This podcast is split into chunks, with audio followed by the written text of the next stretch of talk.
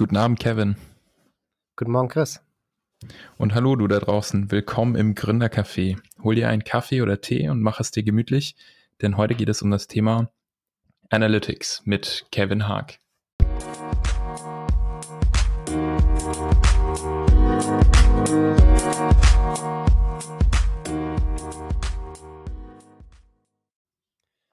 Hi Kevin, Kevin Haag. Ähm, willkommen in unserem kleinen Gründercafé. Und heute reden wir über das Thema Analytics und du bist dann Experte drin in dem Bereich. Ähm, Chris ist ja ein Selbstständiger und wenn du ihm ein Thema geben müsstest, was er verbessern könnte im Bereich Analytics für seine Website, was könnte er verbessern? Ähm, aber gib erstmal kurzes Intro und dann schwenken wir ins Thema Analytics mehr ein. Alles klar, Mama. Erstmal Kevin, Chris, vielen Dank für die Einladung. Ich freue mich sehr, heute hier zu sein. Kurz zu mir, mein Name ist Kevin Haag. Ich arbeite bei der Firma Bounteers als Analytics Tech Lead und äh, helfe unseren Kunden bei der äh, Strategie, Implementierung und beim Reporting von äh, digitalen Analytics-Lösungen wie Google Analytics und Adobe Analytics. Ähm, und zu deiner Frage, was ist der eine Tipp, den ich äh, Chris sofort mitgeben würde, ist, sich erstmal Gedanken zu machen über die äh, Macro-Conversions auf seiner Seite. Also erstmal nachdenken, okay, wieso habe ich überhaupt eine Webseite? Was möchte ich meine Kunden, äh, meinen Kunden bieten und was soll der Kunde auf meiner Seite tun? Und dann mit diesen Makro-Konversionen anfangen und diese zu tracken, ähm, hat den Vorteil, dass man eben nicht äh, zu detailliert an das Tracking rangeht und auf einmal alles trackt und jeden Link und jeden Klick hier und da. Ähm, das ist so der, der Einsteiger-Tipp, den ich, den ich immer gebe. Also auf das Wichtige fokussieren und dann äh, kann man immer noch granular werden. Cool, ich danke dir. Das ist auf jeden Fall mal hilfreich. Ich habe, ich würde sagen, das Hauptziel von meiner Website, um mal darauf zu kommen, ist, ähm, dass sich Leute zu einem E-Mail-Kurs anmelden, den ich ähm, anbiete. Das heißt im Prinzip relativ simples Kontaktformular, was abgeschickt wird. Und das Event ähm, track ich auch, meine ich, schon als Conversion Event, meine ich, in Google Analytics. Aber da bin ich mir auch noch nicht so ganz so sicher, was da die beste Herangehensweise ist, das zu tracken. Und ob man da mit den Events irgendwie sehr granular werden sollte oder eben lieber so die Basics tracken und und lieber daraus irgendwie Rückschlüsse ziehen. Hm. Nutzt du denn äh, den Tag Manager für die Implementierung oder hast du bisher alles äh, hart gecodet? Ähm, ich habe den Tag Manager mal zeitweise benutzt, ähm, bin dann aber wieder umgestiegen auf den normalen Tag. Ähm, aber ich kenne mich einigermaßen aus mit dem Tag Manager. Sehr schön. Das wäre nämlich auch noch ein, ein, den, den nächsten Tipp, äh, den ich äh, jedem mit an die Hand geben möchte. Wenn ihr die Chance habt, einen Tag Manager zu benutzen, sei es Google Tag Manager, das ist wahrscheinlich der, der bekannteste und der kostenloseste Tag Manager, den es da draußen gibt. Ähm, er hat auch die größte Community, da findet ihr zahlreiche Ressourcen online, äh, im Bounteous Blog auf YouTube und ähm, ja, ich würde immer empfehlen, äh, Analytics mit dem Tag Manager, äh, Tag Manager zu implementieren. Einfach dadurch, weil ihr die Möglichkeit habt, ähm, Code auf die Seite zu bringen, der normalerweise durch so einen typischen Development Cycle durchgehen muss. Ne? Also mal angenommen, du willst einfach nur einen simplen äh, äh Klick tracken, dann hast du im Tag Manager schon native Tag-Typen und Trigger und ähm, so kann selbst der, der Marketer, der vielleicht nicht so technisch ist und äh, kein HTML-Verständnis und JavaScript-Verständnis hat, ziemlich einfach ähm, rudimentäre, rudimentäres Tracking implementieren. Ja. Wie sieht denn das glaub, aus mit der Kompatibilität zum Thema Single-Page-App und React-Apps und Angular-Apps? Funktioniert das da? Sehr gute Frage. Ähm, es funktioniert, aber du musst es modifizieren.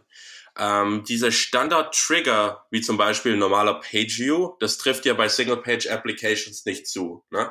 Das heißt, wenn du einfach nur den Tag-Manager auf die Seite schmeißt und ähm, Analytics mit dem nativen Page-View-Trigger ähm, trackst, dann hast du ein Page-View und du hast eine Bounce-Rate von 100%, weil du niemals mehr diesen zweiten Page-View, diesen zweiten Timestamp in deinem Analytics hast.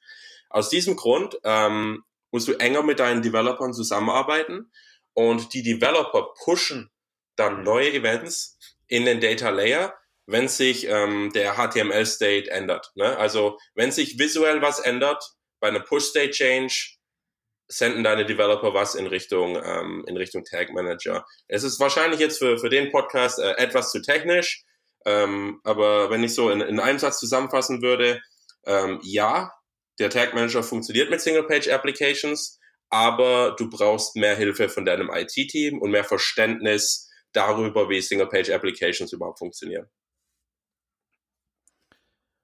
Ich würde jetzt an der Stelle nochmal einen Schritt zurückgehen für alle Leute, die noch gar nicht genau wissen, was der Tag Manager ist. Ich würde einfach mal probieren, es zu beschreiben und du kannst mich gerne korrigieren, wenn ich irgendwie allzu falsch liege. Ähm, also der Tag Manager ermöglicht einfach, hm, dass man, wenn man Google Analytics zum Beispiel einbinden will, muss man ja sozusagen diesen vorgefertigten Code, den Google Analytics einem gibt, auf seiner Website halt einbauen. Möglichst auf jeder Seite. Ähm, und der Tag Manager ist im Prinzip auch einfach nur so ein Codeschnipsel mit dem Vorteil, dass man eine Web-Oberfläche hat, den Google Tag Manager, mit dem man bestimmen kann, was dieses kleine Codeschnipsel denn alles ausgibt.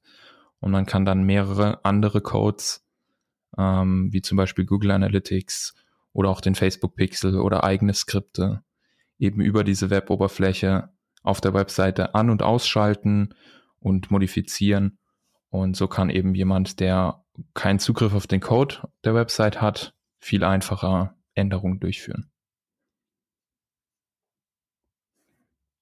War das ja. so im Groben? Das war perfekt. Das war perfekt.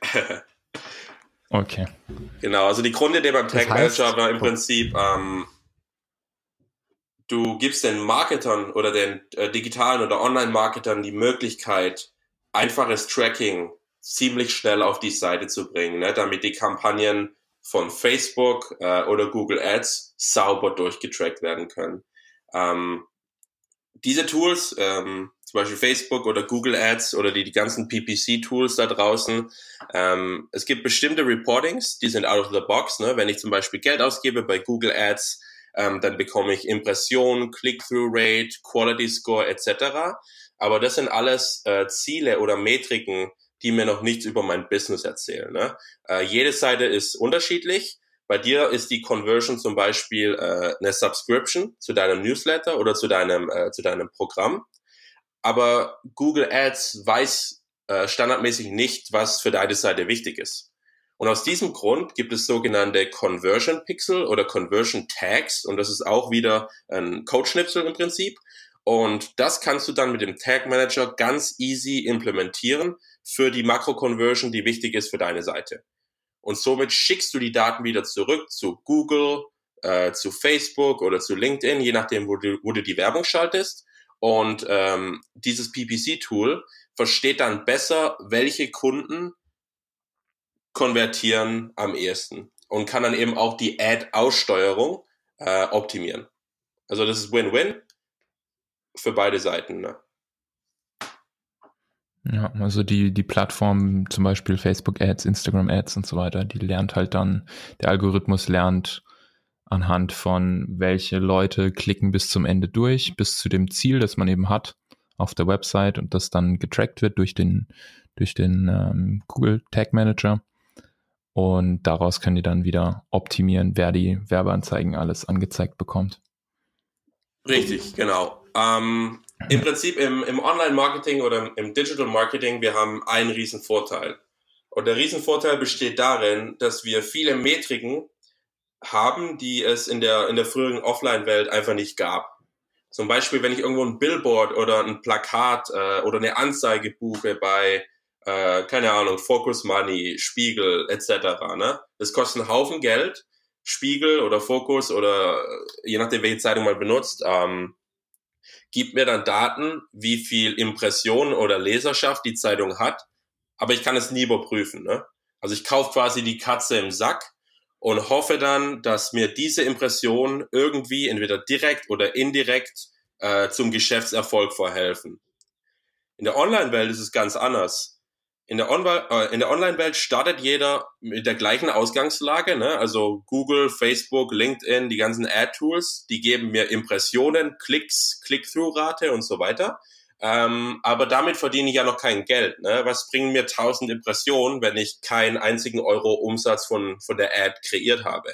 Deshalb ist es ganz wichtig, dass man die Vorteile der Online-Welt nutzt und die Con Conversions sauber durchtrackt und eben wieder an dieses Tool zurückschickt.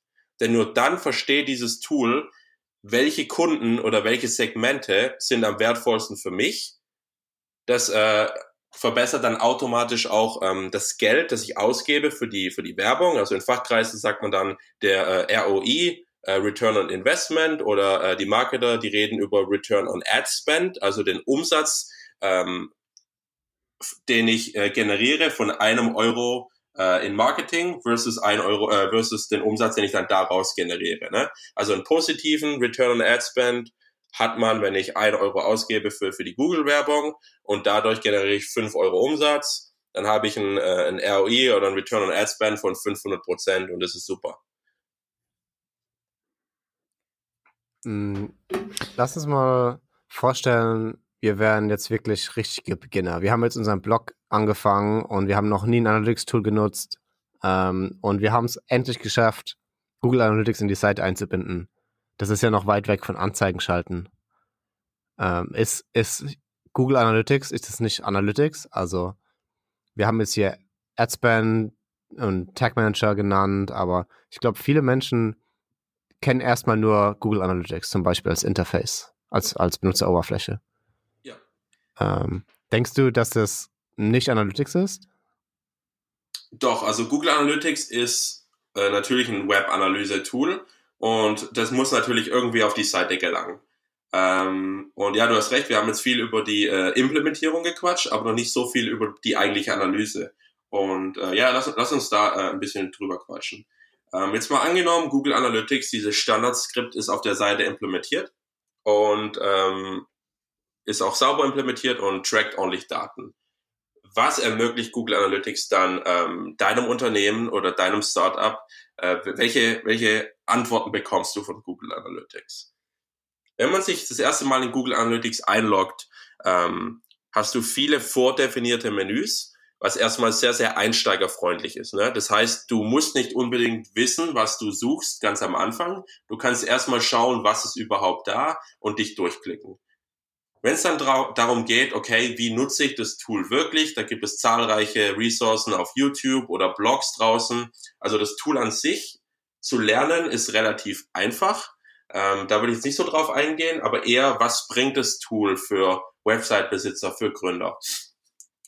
Ähm, es fängt im Prinzip alles an mit der Akquisitionsseite. Also wie bringe ich Leute auf meine Seite? Ähm, da gibt es verschiedene Online-Marketing-Channel. Ne? Wir haben schon über Facebook und so weiter gequatscht. Ähm, natürlich möchte ich verstehen, welcher Channel bringt mir die meisten Besucher auf die Seite. Und Google Analytics ermöglicht dir die detaillierte Analyse von deinen Online-Marketing-Channels. Ne? Also du weißt dann, ähm, was machen Facebook, äh, Facebook äh, Nutzer, die von Facebook auf meine Seite kommen. Ne? Schauen die sich nur den Blog an, den sie bei Facebook gesehen haben, oder klicken sie, klicken sie noch auf ein, zwei weitere Unterseiten ähm, und so weiter. Und dann kannst du eben diesen Marketing-Channel vergleichen mit zum Beispiel äh, die native Suche bei Google, also die organische Suche. Mal angenommen, du hast, ähm, du hast ein gutes SEO-Team, du hast deine Keywords optimiert, deine HTML-Struktur ist sauber. Das heißt, du hast äh, viel Traffic auch von der organischen Suche. Ähm, dann kannst du natürlich äh, den, den bezahlten Facebook-Traffic auch mit, äh, mit diesem Channel vergleichen und so weiter. Also du verstehst im Prinzip, wie kommen Leute überhaupt auf deine Website an. Das ist der erste Block, äh, die Akquisition von Usern. Und organisch, lass uns ganz kurz organisch erklären. Also organisch heißt einfach jemand, der in Google sucht und auf normale Suchergebnisse klickt und nicht auf Werbeergebnisse. Korrekt? Richtig, genau. Also ähm, die ganzen Listings, die nicht dieses kleine Ad äh, äh, neben sich stehen haben. Das ist ziemlich unscheinbar. Ähm, wenn man nicht unbedingt in der Szene drin ist, dann ist es ziemlich schwer, überhaupt zu unterscheiden und zu verstehen, was ist jetzt bezahlt, aber was ist organisch. Ähm, aber ja, wie du schon gesagt hast, also die nicht bezahlten Platzierungen in der Suchmaschine. Genau, das war der. Ähm ich möchte gerne noch ein bisschen drauf eingehen. Also du hattest jetzt, du hattest jetzt schon genannt, woher kommen die Leute ähm, und was, was kann man denn noch so untersuchen in, in der Basisversion? Relativ einfach. Mhm. Ja, gehen wir gerade weiter. Also ähm, das war die, die Akquisitionsseite. Jetzt sind die Leute bei uns auf der Website. Ähm, was die Basisversion dann bietet, ist ähm, im Prinzip die Pfadanalyse, wie ein User auf meiner Seite navigiert. Ne? Also ähm, auf, von welcher Seite kommen sie rein? Kommen viele über die Homepage rein oder kommen viele über eine bezahlte Landingpage rein? Dann sind sie auf der Landingpage. Was machen sie dann? Ne? Ähm, gehen Sie weiter, gehen Sie noch zur Kontaktseite, schauen Sie ins Impressum, schauen Sie auf die Leistung, auf deine Preise etc. Also diese Pfadanalyse ist auch standardmäßig ähm, äh, enthalten. Das heißt, du verstehst dann wirklich, okay, wie benutzen äh, die, diese Visitor eben meine Seite, wie navigieren sie durch die Seite durch. Das ist dann auch der Punkt, ähm, wo es sich richtig lohnt, ähm, über den Standard hinauszugehen ne? und mit dem Tag Manager zusätzliches Tracking zu implementieren. Ähm, zum Beispiel, ne, du hast ein, ein Kontaktformular, einen E-Mail-Kurs. Ähm, sowas sollte auch in diesem zweiten Step getrackt sein, ne? in diesem, was machen die Leute auf meiner Seite Step. Und äh, benutzerdefiniertes mhm. Tracking ist eben, ja, steckt schon im Namen drin, ist eben benutzerdefiniert. Das heißt, äh, das muss ich dann ähm, custom implementieren. Aber wenn es nur darum geht, äh, was ist die, äh, die Sequenz von Seiten, die angeschaut werden, äh, das hast du mit, äh, mit dem Standard Google Analytics ohne große Probleme schon, äh, schon verfügbar. Ja. Also im Prinzip sollte jeder Website-Besitzer ähm, mal die Standardversion von Google Analytics einfach einbinden und dann sich Gedanken machen, was sind, was ist überhaupt das Ziel von jeder einzelnen Seite auf meiner Website? Und kann ich dieses Ziel irgendwie mit Google Analytics auch tracken, sei es jetzt ein Kontaktformular wird abgeschickt oder aber auch ein, ein Download-Button wird geklickt oder vielleicht ähm, jemand schaut sich eine Galerie an oder scrollt möglichst weit runter auf einer Seite das sind also Ziele, die man vielleicht haben kann für eine einzelne Seite. Und diese muss man dann einfach auch ähm, händisch, manuell praktisch ähm, über den Tag Manager oder direkt über anderen Code ähm, einbinden. Was ich ganz interessant finde, ist, ähm, man hört ja oft ähm, Leute sagen zum Beispiel, ja, du musst mehr Visitor auf deiner Seite bekommen, mehr Page Views und so weiter. Ähm, was ich immer ganz interessant finde, ist, ist ja zum Beispiel, es bringt ja nichts, besonders viele Besucher auf deiner Website zu haben, sondern du möchtest möglichst viele relevante Besucher auf deiner Website haben, also die Zielgruppe, die du auch ansprechen willst. Was sind denn so Metriken, mit denen man sagen kann, okay, ich habe wirklich qualitative Besucher auf meiner Website. Es gibt ja einerseits die Bounce Rate, das heißt ja, wie viel Prozent der Leute verlassen die Seite gleich wieder, bevor sie was anderes anklicken. Das ist, denke ich mal, so eine ganz gute Metrik, aber gibt es da noch mehr und wie, wie kann man sozusagen die Qualität der Besucher messen? Mhm. Ähm, da muss ich ein bisschen, ein bisschen weiter ausholen. Äh, wie ich die Sache immer äh, angehen würde, ist erstmal auf der äh, Unternehmenszielebene zu starten ein Unternehmen, solange es keine, äh, keine äh, Wohltätigkeitsorganisation äh, ist, hat meistens ein monetäres Ziel. Und ich rede jetzt nur über Ziele, nicht über Zweck des Unternehmens. Ne? Also das Ziel ist meistens profitabel zu sein, Geld zu verdienen, zu wachsen.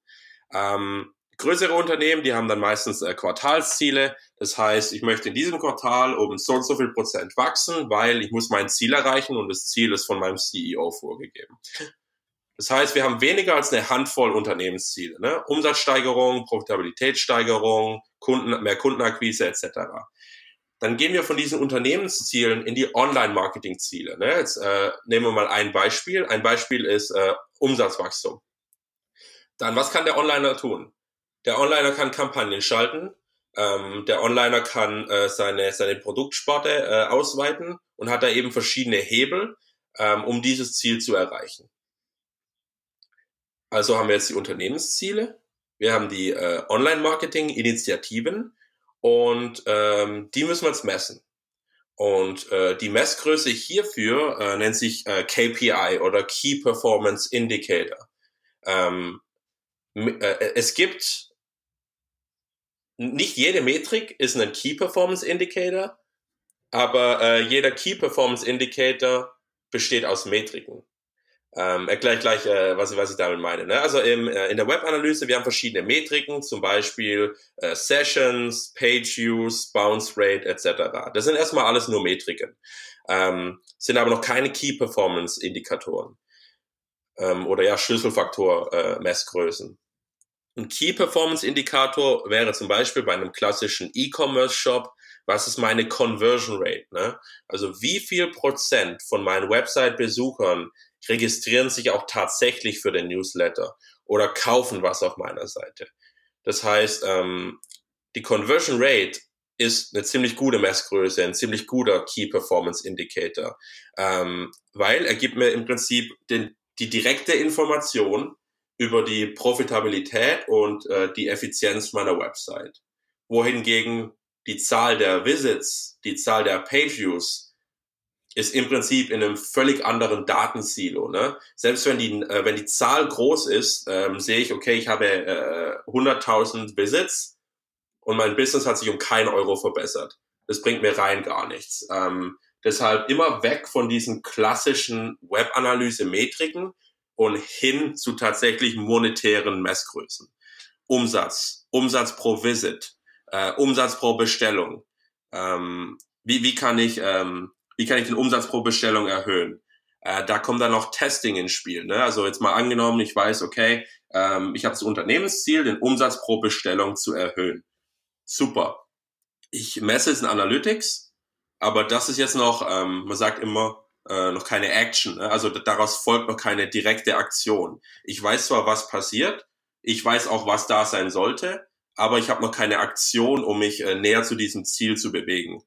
Und ähm, da kann man dann, an die, wenn man an diesem Punkt angelangt ist, kann man dann starten mit Testing, äh, mit A-B-Test, mit ähm, in Anführungszeichen Conversion Rate Optimierung. Ähm, und ja, so kommt im Prinzip alles zusammen. Ne? Also man startet von den Daten, man versteht, was mhm. passiert, man weiß, was man messen will, man weiß auch, wo man hin will. Und dann muss man anfangen, die ersten Schritte zu tun, zu experimentieren, das Marketing umzustellen, ähm, einen kleinen A-B-Test zu fahren, etc., um dann auch wirklich die Ziele zu erreichen. Okay, bev bevor wir jetzt zu, zu so Sachen wie AB-Tests und Optimieren und sowas kommen, nochmal einen Schritt zurück, weil du ja gesagt hast, du würdest sagen, weg von so klassischen Messgrößen wie jetzt Besucherzahlen und so weiter. Mich würde mal interessieren, was sind denn so die größten Trugschlüsse, die Leute aus ihren Analytics-Daten vielleicht ziehen können? Weil ich habe zum Beispiel in der Vergangenheit öfters mal so das Beispiel gehört, hey, super cool, wir haben eine ganz hohe Verweildauer auf, auf dieser Seite. Ähm, auf, einer, auf einer unserer Websites sozusagen ist die Verweildauer recht hoch. Jetzt ist die Sache, das kann heißen, dass die Leute die Seite besonders interessant finden und deswegen lange draufbleiben.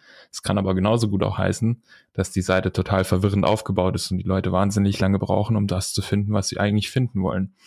Und das wäre so, glaube ich, ein klassischer Trugschluss. Kennst du da noch andere oder worauf sollte man achten, dass man nicht voreilig Schlüsse zieht aus den Daten? Ist ein sehr gutes Beispiel. Ähm, vor allem wissen die wenigsten, wie Verweildauer kalkuliert ist. Verweildauer kann nur kalkuliert werden, wenn ich mindestens zwei Hits zu Analytics sende. Ähm, das bedeutet, mindestens zwei User-Aktionen müssen im Analytics ankommen, damit ich die Verweildauer habe. Mal angenommen, ähm, ein praktisches Beispiel. Ähm, ich lande auf der Homepage um 8 Uhr morgens und gehe dann auf die ähm, Kontaktseite um 8.05 Uhr. Nur weil ich diesen zweiten Hit habe, habe ich dann in meinem Reporting für die Homepage eine Verweildauer von fünf Minuten. Wenn ich diesen zweiten Hit nicht habe, dann habe ich auch keine Verweildauer auf Seitenebene. Ähm, das ist sowas, das, verstehen die wenigsten, wie Verweildauer überhaupt kalkuliert wird. Also ähm, Google Analytics schaut jetzt quasi nicht auf euren Bildschirm und äh, sobald ihr die Maus bewegt, ähm, geht die Verweildauer um eine Sekunde nach oben. Das ist wirklich ganz easy Timestamp basiert. Ne? Ähm, also ein Stempel kommt rein, wenn ich auf der einen Seite bin, ein Stempel kommt rein, wenn ich zur anderen Seite gehe und die Differenz ist dann meine Verweildauer. Also Verweildauer ist ein gutes Beispiel. Ähm, Ein anderes Beispiel ist ähm, die Bounce Rate. Ähm, also als Bounce, wie du schon gesagt hast, äh, bezeichnet man ähm, Sessions, bei denen der, äh, der, der Besucher auf die Seite kam, keine andere Aktion performt hat und sofort wieder abhaut. Ne, also wie so ein Bounce, wie so ein Trampolinsprung. Der kommt auf die Seite, äh, seine Erwartung äh, war nicht erfüllt und haut dann sofort wieder ab. Viele verwechseln die Bounce Rate mit der Ausstiegsrate, mit der Exit Rate. Ähm, die, die, der Unterschied ist im Prinzip Bounce, der Visitor kommt, haut sofort wieder ab und die Exit Rate ist einfach am, am, am, Ende, äh, am Ende eines Visits. Ne? Also der Besucher kommt, schaut sich fünf Seiten an und auf der fünften Seite geht er dann, weil er alles gefunden hat. Dann ist die Exit Rate, ähm, der Exit fand auf der fünften Seite statt. Aber es war kein Bounce mehr. Ne? Es war eine qualitative Session. Es war einfach nur ein Ausstieg. Also Exit Rate muss nicht unbedingt was Schlechtes sein, ist so die, die Message. Wohingegen Bounce Rate, wenn sie richtig implementiert und verstanden ist, kann ein Indikator sein, wie gut eine Seite oder eine Landingpage funktioniert.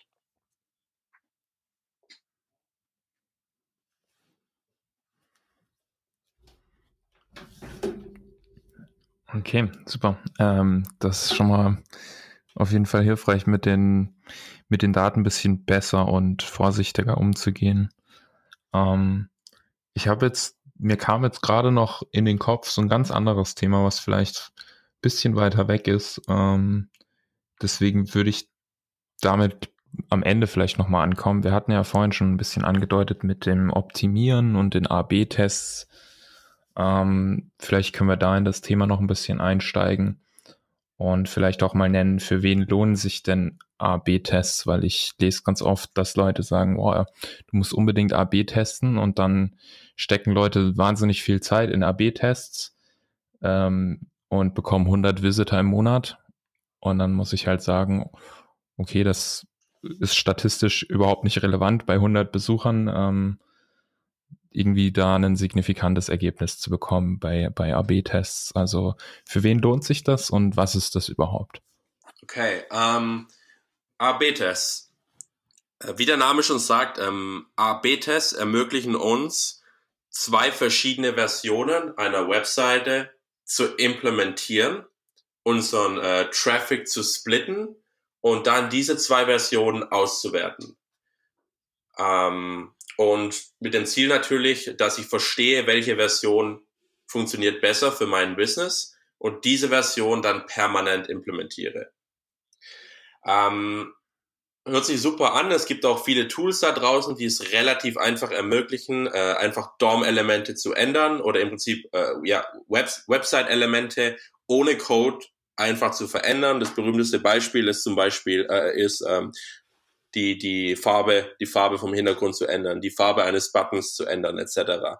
Das sind ziemliche Einsteiger-AB-Tests, ähm, aber die sind möglich mit, mit den Tools, die es da draußen gibt. Was du jetzt angeschnitten hast, war, äh, sind diese Kennzahlen für den AB-Test. Signifikanz, statistische Power, etc. Äh, wenn man wirklich ernsthaft AB-Testing betreiben möchte, dann sollte der erste Schritt nicht sein, ähm, ein AB-Testing-Tool zu kaufen oder zu implementieren und damit rumzuspielen. Äh, der erste Schritt sollte sein, zu, zu testen, äh, zu evaluieren, ob man in der Organisation intern bereit ist für AB-Testing, ob man einen AB-Test-Prozess ähm, implementiert hat. Und zu einem ordentlichen AB-Testing-Prozess, da gehört eben, dass man erstmal seine, seine Datenbasis hat, also man versteht, was funktioniert gut, was, was funktioniert weniger gut. Ähm, man bildet dann äh, eine Hypothese. Ne? Also wenn ich X mache, erhoffe ich mir einen Uplift von Y für Umsatz zum Beispiel. Also ähm, gehen wir es am Beispiel durch. Mal angenommen, äh, für deinen E-Mail-Kurs, du hast äh, eine Landingpage. Und auf der Landingpage ähm, hast du ja, äh, ein Erklärvideo und ein paar Informationen und das Kontaktformular ist ganz unten, wenn man ganz runter scrollt dann könnte eine Hypothese sein, hey, ähm, ich habe einfach so ein permanentes Kontaktformular rechts, so ein Sticky, äh, Sticky-Formular und dieses Formular begleitet mich bei jedem Scroll durch die Landingpage. Dadurch weiß der User, okay, ähm, so, äh, dadurch äh, ermögliche ich es dem User, sobald er bereit ist zu konvertieren, dies auch zu tun, ohne dass er noch umständlich das Kontaktformular suchen muss. Okay, das heißt, du startest deinen AB-Test. Ähm, ihr seid, äh, Kevin, Christoph, ihr seid beide äh, technisch, das heißt, äh, vom Coding her wäre das gar kein Problem. Aber bevor wir zwei Versionen bauen, müssen wir uns erst noch überlegen, okay, wie viel Traffic habe ich überhaupt auf der Seite und wie viel Traffic brauche ich überhaupt, damit ich statistische Signifikanz für meine Testresultate erreiche. Ähm, statistische Signifikanz ist eben eine Kenngröße ähm, und man versucht natürlich so nah wie möglich an eine Signifikanz von 100% ranzukommen. Das wird man natürlich nie schaffen, ähm, weil es ist eben alles ähm, wahrscheinlichkeitsgetrieben, ne? also äh, probabilistic, sagt man auf Englisch. Und wenn du halt eben nur 100 oder 50 Besucher im Monat hast, dann mach dir einfach keinen Kauf über AB-Testing und versuch erstmal äh, deine, deine Userbasis zu vergrößern. Weil ansonsten muss dein AB-Test jahrelang laufen, damit du äh, annähernd signifikante Ergebnisse bekommst. Da gibt es aber auch online richtig coole Tools. Wir können die auch in die Shownotes äh, im Anschluss packen. Die, die lassen im Prinzip kalkulieren, wie groß deine, deine Sample Size sein muss. Also wie viele Besucher du mindestens brauchst, wie viele Besucher und wie, wie viele Conversions du mindestens brauchst, damit dein AB-Test irgendwann signifikante Resultate erzielt. Ähm, also da gibt's coole Tools online, ähm, kann man einfach seine, seine Zahlen rein, äh, reinkopieren und ähm, dann hat man schon ungefähr einen Eindruck, wie lange der Test dann laufen muss. Okay, cool. Also das packen wir euch auf jeden Fall auch unten in die Show Notes dazu. Also mal ein Beispiel von einem größeren Unternehmen. Also wenn ihr jetzt ein paar Millionen Besucher habt und da wird ein AB-Test geschalten, dann geht so ein Test trotzdem noch mindestens zwei Wochen normalerweise. Also so ein AB-Test wird niemals innerhalb von irgendwie zwei Tagen ähm, als Erfolg erklärt. Also das wäre extrem selten. Und wenn man sich dann vorstellt, dass die meisten Leute ja eher so ein paar hundert Besucher pro Tag oder Monat haben. Da braucht man also, wie gesagt, also fangt nicht mit 100 Leuten für einen AB-Test an. Da müsst ihr ewig warten und die Ergebnisse wären nicht signifikant. Und da gibt es aber auch andere Alternativen zu AB-Tests. Man kann auch dann, ähm, wie nennt man das, User Research machen. Einfach mal mit Leuten reden. Das könnte eine Möglichkeit und eine Alternative sein, um bessere Ergebnisse zu bekommen. Redet einfach mit euren Nutzern und fragt die, ja, was haltet ihr von der Website? Weil dann kann man wirklich mit zwei, drei, fünf, zehn Personen anfangen. Und ähm, das wollte ich jetzt nur mal kurz erwähnen, weil das ein Tool in Anführungszeichen ist, das man auch außerhalb der Website nutzen kann, um die Website zu Das ist ein sehr guter Punkt, Kevin. Ähm, genau, was, was du da gerade ansprichst, ist im Prinzip auch ähm, Marketing äh, 101. Ne? Also man hat eben die quantitative Forschung und da wird eben das äh, AB-Testing mit reinspielen. Ähm, wir arbeiten hier mit äh, statistischen Methoden, versuchen Signifikanz oder statistische Power zu erreichen. Aber dann gibt's natürlich auch das qualitative Testen. Ähm, wie du schon gesagt hast, ne? man hat eine, man hat eine, äh, eine äh, Sample-Gruppe ähm, man interviewt die, man lässt die live die Seite testen und fragt sie eben dann danach, äh, wie ihre Experience so war, was waren die Pain Points, äh, was fanden sie gut an der Seite. Und ähm, ein gutes Marketing-Team arbeitet mit beiden. Ne? Also quantitative Methoden und qualitative Methoden, um die Seiten zu verbessern.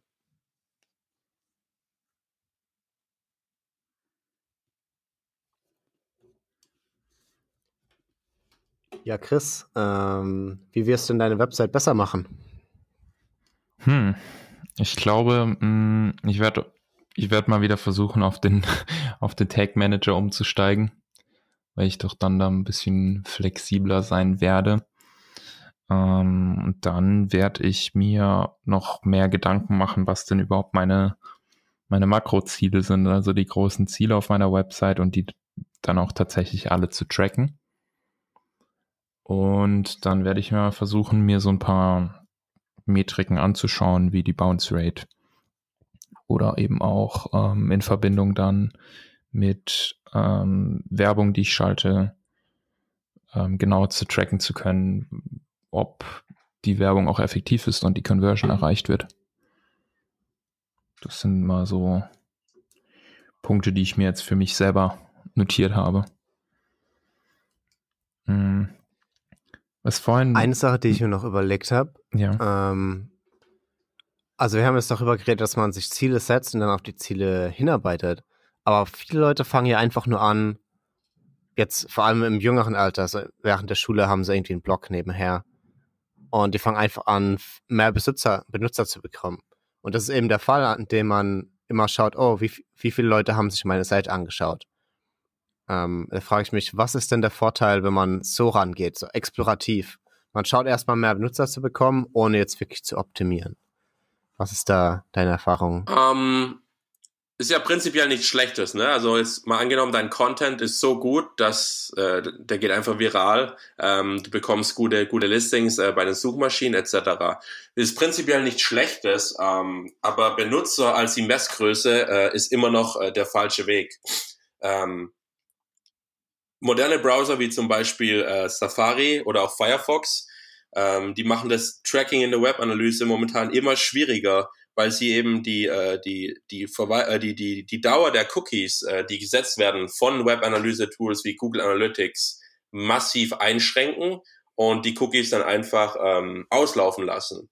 Also User in Google Analytics bedeutet nicht Mensch im echten Leben.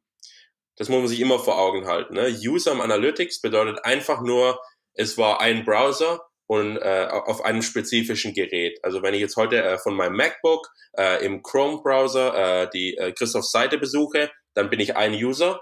Aber wenn ich gleichzeitig auch noch mit meinem, äh, mit meinem iPhone im Safari-Browser Christophs Seite besuche, dann zähle ich als zwei User.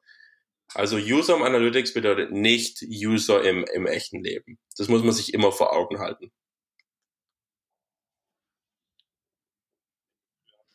Ja, ich denke, früher hat man noch den klassischen ähm, Counter auf der Website eingebaut, wie viele Leute schon auf dieser Website waren. Das gibt's ja heute auch nicht mehr so. Heute ist das Ganze ein bisschen komplexer. Aber es ist ja auf jeden Fall mal eine gute Info für alle, dass die Besucherzahlen nicht das, das ähm, goldene, wie auch immer man das sagt, ähm, also das Wichtigste sind.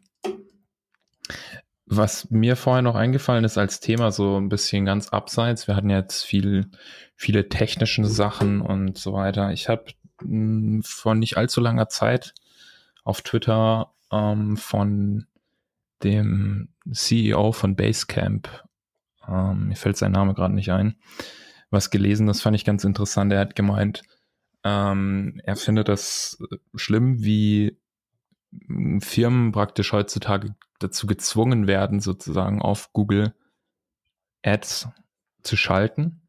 Wir hatten ja vorhin, das ist jetzt ein bisschen ein anderes Thema, aber wir hatten ja vorhin den, den, den ähm, Ausschwenk zu den Google Ads ähm, und wie wir die tracken mit Google Analytics. Und sein, sein Thema war halt, äh, dass Firmen praktisch gezwungen werden, so Google zu benutzen, äh, um Werbung zu schalten. Weil wenn jemand deinen, deinen Firmennamen googelt, dann können einfach ähm, sozusagen Mitbewerber da deinen Namen kaufen als Keyword und so den Traffic von dir abgreifen. Und das ist so ein bisschen der, der Übergang zu dem Monopol von Google und so die Ethik dahinter, hinter diesem ganzen, was macht Google eigentlich mit den Daten und diesem Tracking auch. Wie siehst du das Ganze? Ja, also generell ist kein Geheimnis, ne, dass Google ein Monopol hat. Und äh, wenn man mal schaut, äh, mit was Google Geld verdient, dann sind es einfach nur zwei Dinge.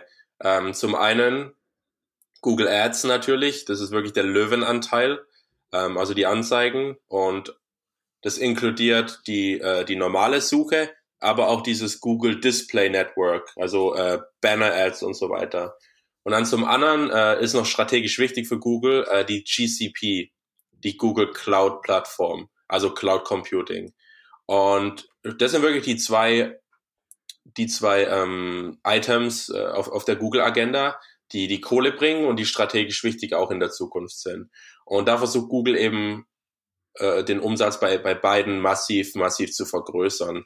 Ähm, und mit, mit, mit ziemlich, ja, ziemlich strategisch schlauen Entscheidungen. Ne? Also natürlich große Unternehmen, ähm, und ich sehe ja in, von meinen Kunden täglich Zahlen, was, äh, was die Kunden so ausgeben. Also das fängt an von ein paar von ein paar tausend Euro pro Tag äh, bis zu mehreren hunderttausend Euro pro Tag, die da einfach nur reinfließen für, für Suchmaschinenwerbung, für äh, ja, SEA. Und ähm, ja, da merkt man schon, wie, wie signifikant äh, wichtig dieser Channel auch ist. Ähm, und es ist gleichzeitig auch ein, klar, ein großes Risiko. Und es ist ein Klumpenrisiko. Ähm, wenn man sich so sehr abhängig macht von einem Channel und über diesen Channel alle, ähm, alle User akquiriert, dann ähm, muss man sich schon mal Gedanken machen, was passiert, wenn ähm, durch, durch einen, einen äußeren Faktor dieser Channel vielleicht an Relevanz verliert. Ne? Also wenn man mal denkt an, an Plattformen, die es heute nicht mehr gibt, MySpace und so weiter, ähm, wenn du nur bei MySpace User akquiriert hast oder auf dich als Künstler aufmerksam gemacht hast, da stehst du jetzt ziemlich schlecht da. Äh, MySpace gibt's nicht mehr. Ähm, deshalb Tools nutzen, den Markt beobachten, aber gleichzeitig auch das eigene Unternehmen kennen und die Industrie beobachten.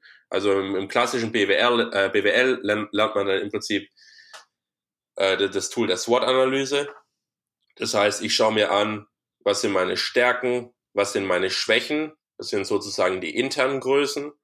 Und dann von außen, was sind Möglichkeiten, die der Markt oder die Rahmenbedingungen mir bieten? Und was sind auch Bedrohungen, also Threats, die der Markt bietet. Und ich glaube, wenn man so eine Kombination fährt aus ähm, altbewährten Tools, ähm, einfach nur Bewusstsein, wie der Markt funktioniert, wie das eigene Unternehmen funktioniert und aber auch Tools wie Google Ads nutzt zu seinem Vorteil, dann steht man relativ gut da am Markt.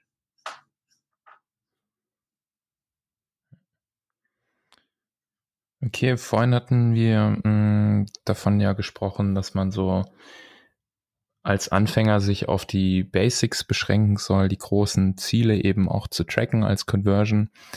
Was wäre denn jetzt, das würde mich jetzt persönlich interessieren, was ist denn so das Abgefahrenste, was du jetzt vielleicht bei, bei einem Kunden oder auch, auch irgendwo mal aufgeschnappt hast? Das Abgefahrenste im Sinne von Analytics, also irgendwelche total abgefahrenen Trackings, die irgendwas ganz Spezielles getrackt haben und dann auch irgendwie genutzt mhm. wurden. Habe ich letztens erst was ziemlich Cooles gesehen. Ähm, ein Kunde von uns aus dem äh, Finanzinformationsbereich ähm, benutzt auch Google Analytics, äh, allerdings die bezahlte Version 360, aber wollen wir jetzt nicht näher drauf eingehen. Und benutzt die Google Analytics Daten im Prinzip erstmal für die Webanalyse. Ne? Ähm, also äh, Google Analytics analysiert, wie Besitz, äh, Benutzer durch die Seite navigieren und dann anschließend extrahiert mein Kunde diese Daten und baut äh, selber sein Machine Learning Modell, ne? also nutzt die Daten für, für Machine Learning und kommt dann äh, mit einem äh, Predictive Score wieder zurück in die, in die Marketingwelt. Das bedeutet, Daten kommen rein, werden getrackt, gehen in mein äh, Daten, äh, Data Warehouse dann wird ein Algorithmus, äh, der selber programmiert ist, da draufgesetzt und dieser Algorithmus bewertet dann die Wahrscheinlichkeit für den bisher unbekannten Webnutzer, dass dieser dann konvertiert. Und diese Informationen werden dann genutzt, um diesen spezifischen User zu remarketen und engagiert zu halten. Ne? Also jetzt mal angenommen, der Benutzer kommt auf die Seite, ähm, er ist ziemlich lange auf meiner, auf meiner Produktübersichtsseite. Er legt ein Produkt in den Warenkorb. Ähm, er fängt den Checkout an, aber äh, geht nie wirklich durch den kompletten Checkout-Prozess durch. In dem Fall ist es ziemlich klar, das ist ein qualitativer User, der hat mir gezeigt, okay, ich habe Bock auf dein Produkt und diesen User ist wertvoller als jemand, der einfach nur auf die Homepage geht und sofort wieder abspringt. Und dadurch, dass ich diese Information habe, kann ich dann diesen spezifischen User besser targeten und quasi ja, verfolgen, in Anführungszeichen, mit meiner Werbung, mit meiner Kommunikation, äh, um ihn zurückzuholen. Und dadurch optimiert sich halt ähm, das Marketingbudget und das äh, Budget-Ausgabeverhalten sehr. Weil ich schmeiß nicht einfach nur Geld in eine Richtung und hoffe dann halt, dass, dass mehr Geld dabei rauskommt, sondern ähm, ich, äh, ich, ich gehe das Ganze individualisiert ran. Und das war so bisher das Coolste und abgefahrenste, was ich gesehen habe. Also weg vom Reporting hin zum ähm, Predictive Modeling mit Machine Learning und Python und dann aber auch die Erkenntnisse sofort wieder zurück in die Akquisitionschannel, also die Erkenntnisse sofort zurück zu Google Ads, zu Facebook, ähm, damit man da ein besseres Audience bauen kann. Ähm, und ja, das war bisher das coolste Projekt, was ich so gesehen habe. Krass. Ja, das klingt, ähm, klingt verdammt interessant, so diese ganzen Technologien zu kombinieren. Ähm, ein cooles Beispiel, was ich auch hatte, war, mh, hm, das habe ich bei jemandem gesehen, der hat einen recht großen Newsletter und hat da auch sein, seine E-Mail-Subscriber-Liste sehr stark segmentiert. Also er hat denen viele Fragen gestellt und so den seinen einzelnen Subscribern Tags gegeben und die wirklich sehr gut in, in Gruppen sozusagen eingeteilt. Und er hat auf seiner Website in seinem Blog ähm, so ein Tool benutzt, das sozusagen Visitor, die er eindeutig zuordnen kann, ähm, trackt und schaut, welche Blogartikel lesen die. Und anhand von den Interessen wird dann so ein Interessenbild generiert. Und anhand, was die auf der Website lesen und schon auch gelesen haben, wird deren Newsletter live für die sozusagen verändert. Das heißt, die kriegen nicht nur so einen generischen Newsletter, sondern die bekommen dann einen Newsletter, der auf ihr Geschmacksprofil sozusagen abgestimmt ist. Das fand ich auch super interessant. Also da kann man dann einiges machen, wenn man da ins, die Analytics ins Extrem treibt. Ähm, ja, ich würde sagen, Kevin, hast du noch eine Frage an Kevin Haag? Äh, ja, Kevin, vielleicht so ein, so ein Schlusswort. Was ist dein, vielleicht ein Learning jetzt hier aus der Diskussion und dann ein Tipp an die Welt und dann, ja, okay, super, ja, Schlusswort. Ähm, Im Prinzip fangt immer bei den Dingen an, die ihr versteht. Und was ihr versteht, sind erstmal eure Ziele und was ihr erreichen wollt. Fangt global an und ähm, implementiert dann euer Tracking einfach nur Schritt für Schritt fangt mit den wichtigen Fragen an. Sobald ihr die Antworten zu den wichtigen Fragen habt, geht dann zu den äh, sekundären Zielen im Prinzip über. Ähm, überfordert euch nicht selber. Dieses Data-Driven Business oder datengetriebene Unternehmen ist in mein, mein, meines Erachtens ein, ein Buzzword, ist einfach nur ein Marketing-Schlagwort, mehr nicht.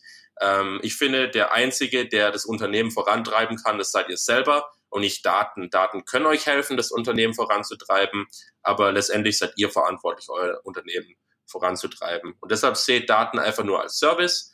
Als Service, der kann euch äh, dabei helfen, bessere Entscheidungen zu treffen und mehr ist es dann aber auch nicht.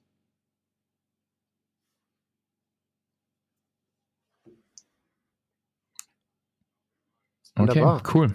Ich glaube, das war ein ähm, ganz guter Rundumschlag so zum Thema Analytics.